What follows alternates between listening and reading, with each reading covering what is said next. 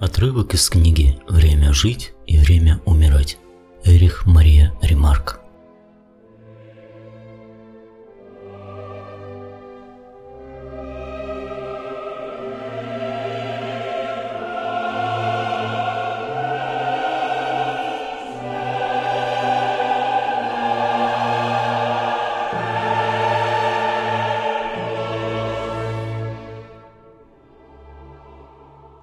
Одна половина домов на Янплац была разрушена, другая уцелела. Только кое-где зияли проемы пустых окон. В уцелевших домах продолжалась повседневная жизнь. Женщины убирали и готовили, а на другой стороне фасады домов обвалились, открывая останки комнат, где со стен свисали лохмотья обоев, напоминавшие изодранные знамена после проигранного сражения. Дом, где жил Польман, оказался в числе разбомбленных – Верхние этажи обрушились и завалили вход. Казалось, там уже никто не живет. И Гребер хотел было повернуть обратно, когда заметил среди щебня узенькую утоптанную тропку. Он пошел по ней и вскоре увидел более широкую, расчищенную, которая вела к уцелевшему черному ходу. Гребер постучал. Никто не ответил. Он постучал опять. Через несколько мгновений до него донесся шорох. Звякнула цепочка, и дверь осторожно приоткрылась. «Господин Польман?» – спросил он. Старик выглянул из-за двери. «Да, что вам угодно?» «Я Эрнст Гребер, ваш бывший ученик». «Вот как? А что вам угодно?» «Повидать вас. Я здесь в отпуску». «Я больше не преподаю», – отрезал Польман. «Знаю». «Хорошо, тогда вы знаете и то, что мое увольнение было мерой наказания. Я больше не принимаю учеников, да и права не имею». «Я уже не ученик, а солдат. Я приехал из России и привез вам привет от Фрезенбурга. Он просил меня зайти к вам. Старик испытующе смотрел на Гребера. Фрейзенбург? Он еще жив? Десять дней назад был жив. Польман опять окинул его изучающим взглядом и помолчал, сказал «Хорошо, войдите». Он отступил, пропуская гостя. Гребер последовал за ним. Они прошли коридор, который вел к подобию кухни, затем еще один короткий коридор. Польман вдруг ускорил шаг, открыл какую-то дверь и сказал уже гораздо громче «Ходите» а я думал, вы из полиции». Гребер удивленно взглянул на него. Потом понял. Он не обернулся. Вероятно, Польман говорил так громко, желая успокоить кого-то. В комнате горела небольшая керосиновая лампа под зеленым абажуром. Разбитое окно так завалило щебнем, что ничего не было видно. Польман остановился посреди комнаты. «Теперь я узнаю вас», — сказал он. «На улице свет слишком резок, а я выхожу редко и уже отвык. Здесь у меня нет дневного света, только лампа. Но керосина мало, и приходится подолгу сидеть в темноте. Электропроводка разрушена.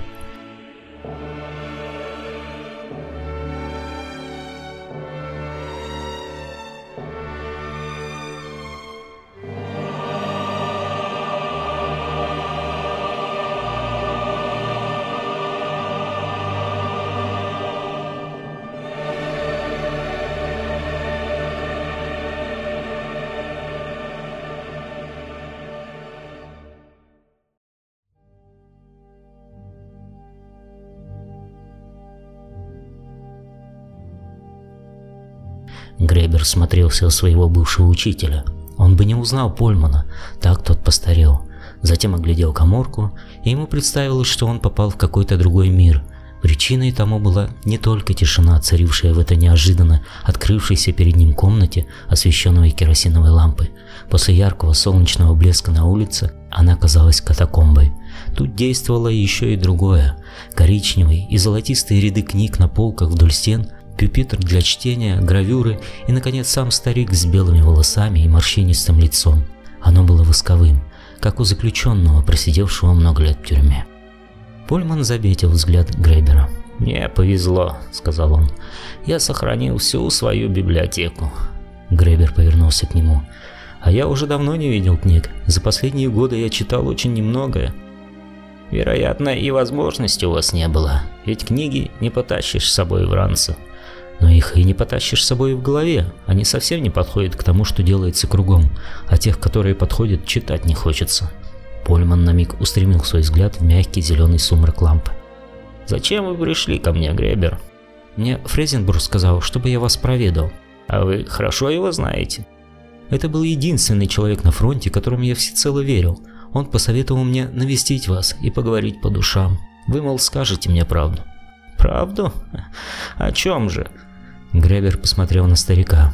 Когда-то он учился у Польмана в школе, но казалось, это было бесконечно давно, и все-таки на один миг ему почудилось, будто он опять ученик, и учитель спрашивает Гребера о его жизни, и будто сейчас вот решится его судьба в этой тесной, полузасыпанной коморке, где столько книг, и где перед ним изгнанный учитель его юных лет.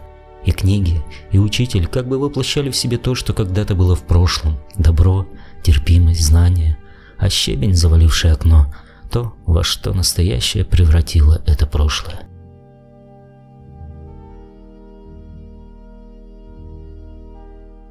«Я хочу знать, в какой степени на мне лежит вина за преступление последних десяти лет», — сказал Гребер.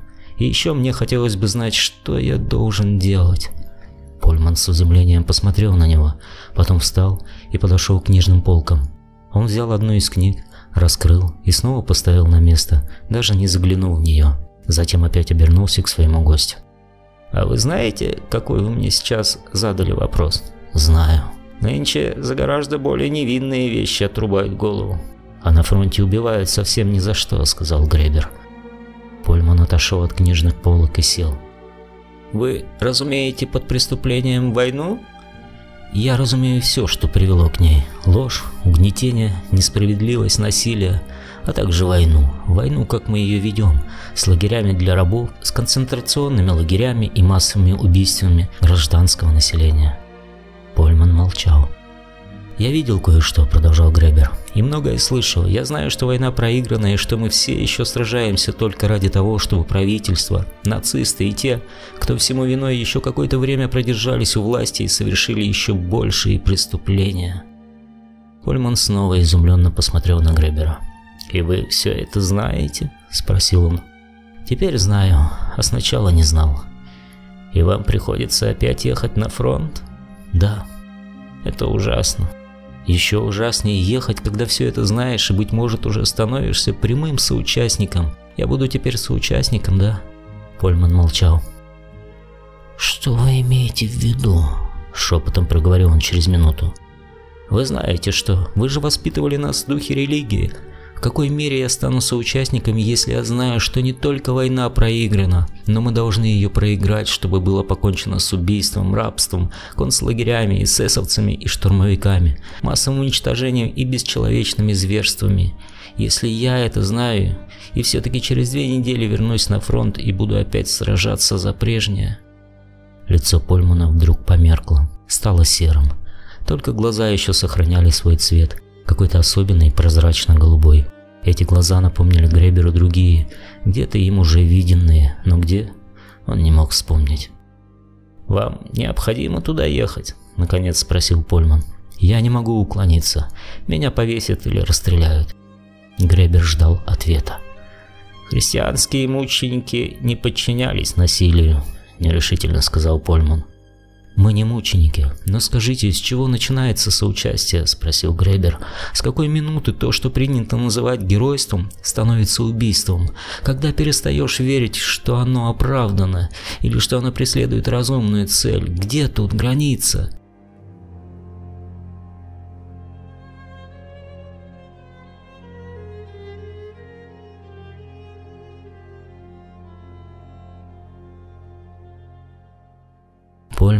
С мукой в глазах посмотрел на него. «Разве я могу вам ответить на ваш вопрос? Я взял бы на себя слишком большую ответственность. Я не могу решить этот вопрос за вас». «Значит, каждый должен решать его сам?» «Думаю, что да. А как же иначе?» Гребер молчал. «Зачем я настаиваю?» — говорил он себе. «Сижу здесь почему-то как судья, не обвиняемый. Зачем я мучаю этого старика и требую его к ответу и за то, чему он когда-то меня учил, и за то, чему я потом сам научился? Да и нужен ли мне еще его ответ? Разве я только что сам себе не ответил?» Гребер посмотрел на Польмана. Он представил себе, как изо дня в день этот старик сидит в своей коморке при свете тусклой лампы или в темноте, точно катакомбах Древнего Рима, изгнанные из школы, каждую минуту ожидая ареста и напрасно ищет утешения в своих книгах. «Вы правы», — сказал Гребер. Когда спрашиваешь другого, это все-таки попытка уклониться от решения. Да я, вероятно, и не ждал от вас настоящего ответа. На самом деле я спрашивал себя, но иногда удается спросить себя только когда спросишь другого. Польман покачал головой. «Нет, вы имеете право спрашивать. Соучастие, вдруг сказал он. Что вы в этом понимаете? Вы были юны, и вас отравили ложью, когда вы еще ни о чем не могли судить. А мы... Мы видели, и мы дали всему этому свершиться. Что тут виной? Душевная вялость? Равнодушие, ограниченность, эгоизм, отчаяние. Но как могла так распространиться эта чума? Да разве я каждый день не размышляю об этом? Гребер вдруг вспомнил, на чьи глаза похожи глаза Польмана. Такие же были у того русского, которого он расстреливал. Он встал. «Мне пора. Спасибо вам, что вы меня впустили и разговаривали со мной». Он взялся за фуражку. Польман как будто проснулся. «Вы уходите, Гребер? Что же вы надумали?» «Не знаю. У меня впереди еще две недели на размышления. Это немало для того, кто привык считать жизнь по минутам». «Приходите опять. Приходите еще раз перед отъездом. Обещаете? Обещаю. Ведь ко мне теперь заходят немногие, пробормотал Польман. Гребер заметил, что между книгами, неподалеку от заваленного щебнем окна, стоит чья-то фотография. На ней был снят молодой человек его лет в форме. Он вспомнил, что у Польмана был сын, но в такие времена о сыновьях лучше не спрашивать. «Кланяйтесь Фрезенбургу, если будете писать ему», — сказал Польман. Хорошо. Вы ведь с ним говорили так же, как сейчас со мной, верно? Да. Если бы вы раньше так со мной говорили, вы думаете, Фрезенбургу стало от этого легче? Нет, отозвался Гребер. Труднее. Польман кивнул. Я ничего вам не сказал. Но я не хотел отделаться одним из тех ответов, которые являются пустыми отговорками. Таких ответов немало. Каждый из них очень гладок и убедителен, но каждое это в сущности уклонение от ответа. И даже те ответы, которые дает церковь? Польман нерешительно помолчал. Даже те ответы, которые дает церковь. Но церкви повезло. С одной стороны, она говорит «люби своего ближнего и не убей», а наряду с этим «отдавайте кесарева кесарю, а Божие Богу». Тут открывается большой простор. Гребер улыбнулся. Он опять уловил те саркастические нотки, которые звучали у Польмана раньше.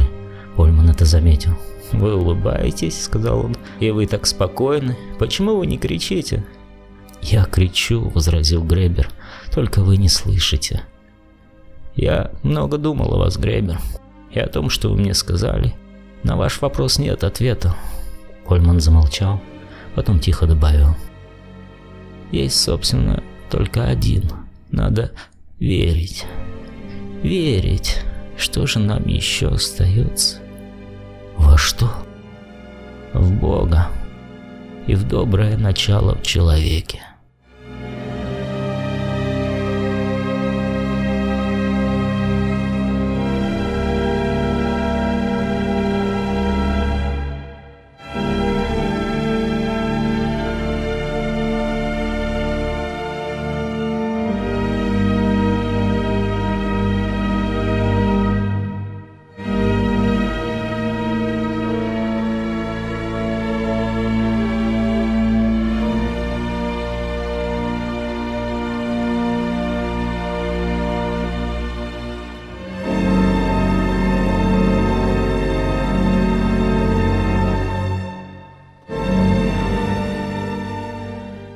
Это отрывок из книги «Время жить и время умирать» Эрих Мария Ремарк.